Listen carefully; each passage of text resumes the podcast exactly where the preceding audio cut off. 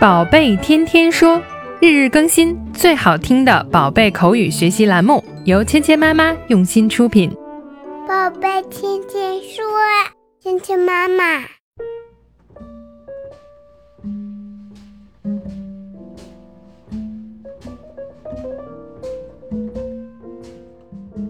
嗨，亲爱的小朋友们，欢迎回到芊芊妈妈和博宁哥哥带给你的宝贝天天说。Welcome back to 宝贝天天说 with Mia and Bo。今天呢，我们继续来学习 Doctor Dora 这一集里面有趣的对话。昨天呢，我们学习了一个很有用的工具，它呢名字有点长，不过我相信小朋友们应该都记住了，它呢就是 stethoscope 听诊器。有了听诊器之后，朵拉和 Boots 两个好朋友呢就想来听一听心跳声是怎么样的。我们一起来听一下今天的对话。I want to listen to my heart, Dora. Let's listen to your heart. Is Boots' heart here? 好，今天的对话我们说的是什么呢？第一句来自于小猴子 Boots，他看到朵拉拿到了这个 stethoscope 听诊器，那他跟朵拉说：“I want to listen to my heart, Dora。”我想听听我的心跳，朵拉。Listen to 就表示听的意思，heart 心脏，I want to listen to my heart, Dora。我想听听我的心脏，朵拉。朵拉是怎么回应的呢？Let's listen to your heart。咱们来听听你的心脏。Let's listen to your heart。朵拉拿起了听诊器，它应该放在 Boots 身上的哪里呢？我们一起来找一找心脏在身体的哪一个部分。Is Boots' heart here? Boots 的心脏在这里吗？Is Boots' heart here？他的心脏在这儿吗？这个句子呢，在生活中我们非常有用。比如说，问什么东西在这里吗？我们就可以用这样的句子：Is your pen here？你的笔在这里吗？那么 Dora 和 Boots 就玩起了找心脏在哪里的游戏。他问小朋友们说：Is Boots' heart here？No，it's his foot。 不，那个是他的脚。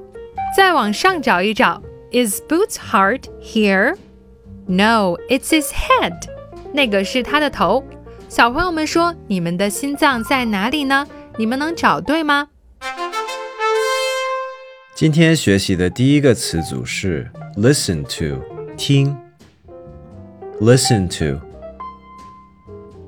Listen to. Listen to. Listen to. Listen to. 今天我们学习的第二个单词是 heart，心，心脏，heart。heart heart heart heart 好，接下来呢，我们来练习今天的跟读作业。 I want to listen to my heart, Dora. I want to listen to my heart, Dora.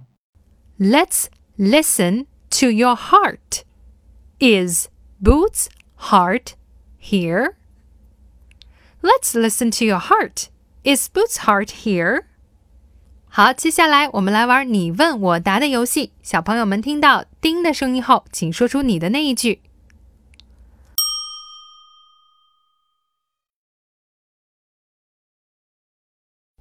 Let's listen to your heart.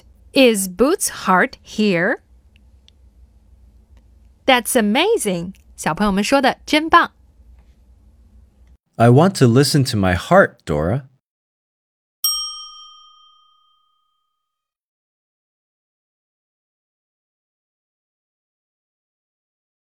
You're learning fast. 好，今天的内容就到这里了，小朋友们学会了吗？更多精彩的内容，请关注“芊芊妈妈儿童英语”的微信公众号，还有喜马拉雅专辑。我们明天不见不散。